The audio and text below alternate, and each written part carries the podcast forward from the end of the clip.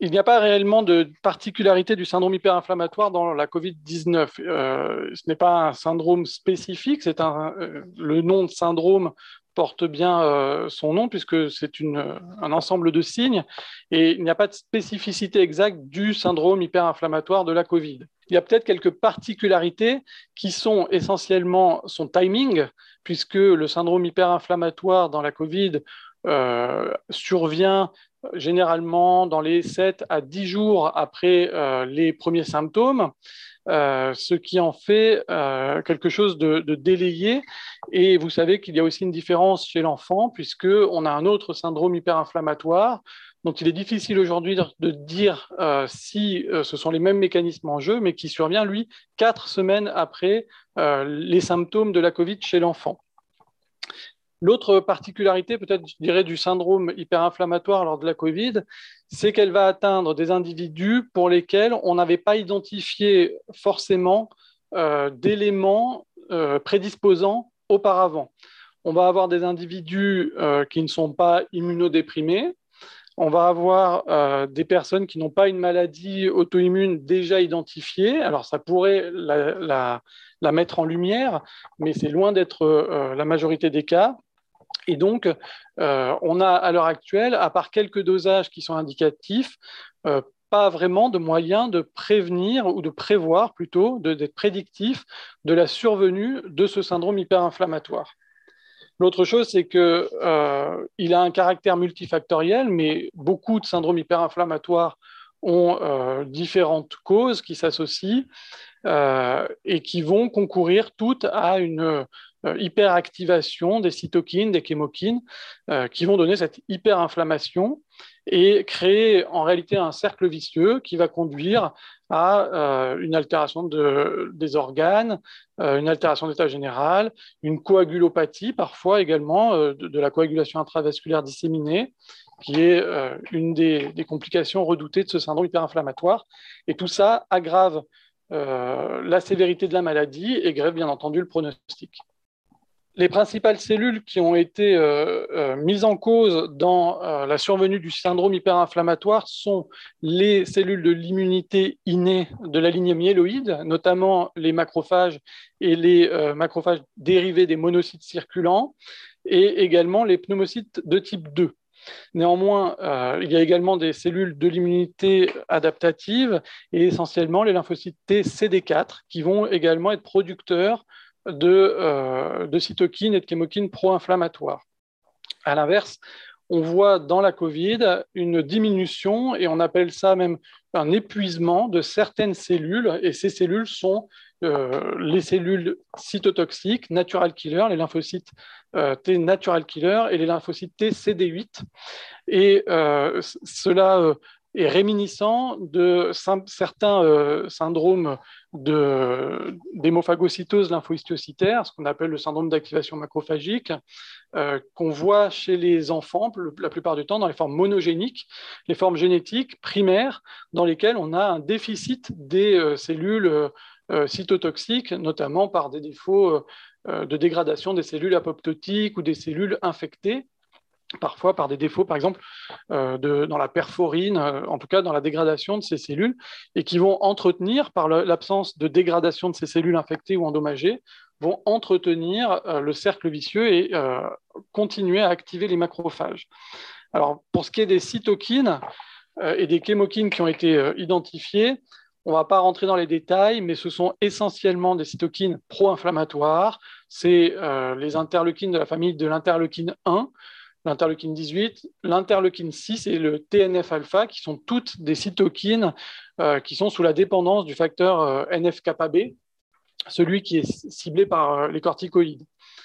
Ces cytokines sont généralement produites par un petit complexe qui est à l'intérieur des cellules et qu'on appelle l'inflammasome. Ça pour les cytokines de la, la famille interleukine 1. Et il a été prouvé que le Covid était un des pourvoyeurs de l'activation de l'inflammasome. Euh, puisqu'on a retrouvé des stigmates d'une mort cellulaire particulière à, l'intérieur de, poumons euh, lors, de nécropsie. Cette, mort s'appelle la pyroptose. Euh, il se passe ensuite un phénomène d'auto-amplification qui va euh, faire activer les cellules entre elles, les cellules de l'immunité innée, de l'immunité adaptative, et également les faire, euh, euh, les, les, les, chémokines vont les attirer vers le site de l'infection, donc vers le poumon. Et donc, vous allez avoir une amplification locale de ces phénomènes très inflammatoires, de la coagulopathie avec la formation de microthrombie, d'une petite vascularite, capillarite, qui va endommager le tissu pulmonaire. On parle de syndrome hyperinflammatoire à, à peu près à titre synonyme de euh, orage cytokinique. Depuis quelque temps, effectivement, on entend de plus en plus parler de cet orage, tempête de cytokines, dont il est pour l'instant impossible de donner une définition exacte, et notamment en termes de quantité ou de rapport de cytokines entre elles. Et euh, le terme d'orage cytokinique est finalement, ou d'hyperinflammation, est finalement un grand parapluie sous lequel on va mettre notamment le syndrome d'activation macrophagique, l'hémophagocytose lymphohistiocytaire, qui sont pour le coup deux syndromes tout à fait identiques. On parle désormais de syndrome d'activation macrophagique uniquement dans le cadre des rhumatismes inflammatoires. Donc on va en parler lorsqu'il complique une maladie de style, lorsqu'il complique un lupus. Et euh, pour les autres, on parlera d'hémophagocytose lymphohistiocytaire secondaire ou réactionnelle, par exemple, lorsqu'elle complique une néoplasie ou une infection. Donc, typiquement, dans le Covid-19, on parlera de hémophagocytose lymphohistiocytaire, HLH, secondaire. Et puis, à l'opposé, nous aurons les hémophagocytoses lymphohistiocytaires primitives, qui sont les maladies monogéniques de l'enfant. Et pour finir, Dans, le, dans la Covid, le euh, syndrome euh, d'activation macrophagique, ou plutôt donc hémophagocytose lymphohistiocytaire réactionnelle, n'a pas de particularité intrinsèque. En revanche, on arrive à la différencier, par exemple, du de, de l'orage cytokinique qu'on voit après greffe de cellules CAR T-cells, qui sont euh, un peu à la mode, euh, dans lesquels on a une énorme participation de l'interleukine 6, mais on se rend compte que d'autres interleukines, notamment l'interleukine 1, sont également euh, des, cytokines qui augmentent beaucoup. Le ratio entre l'orage cytokinique dans les CAR et l'orage cytokinique de la COVID, en termes d'IL6, c'est un ratio de fois 1000. Donc, comme je vous disais, il n'y a pas aujourd'hui euh, de valeurs ou de, taux d'augmentation qui définissent plus l'un que l'autre.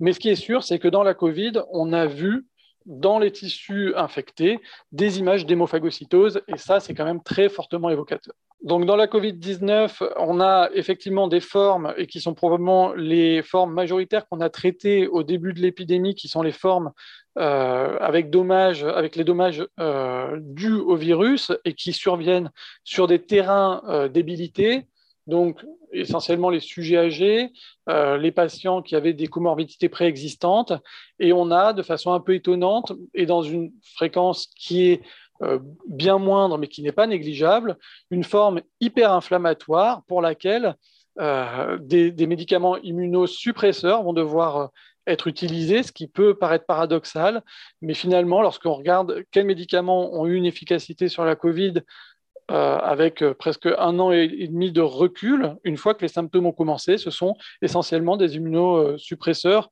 modulateurs.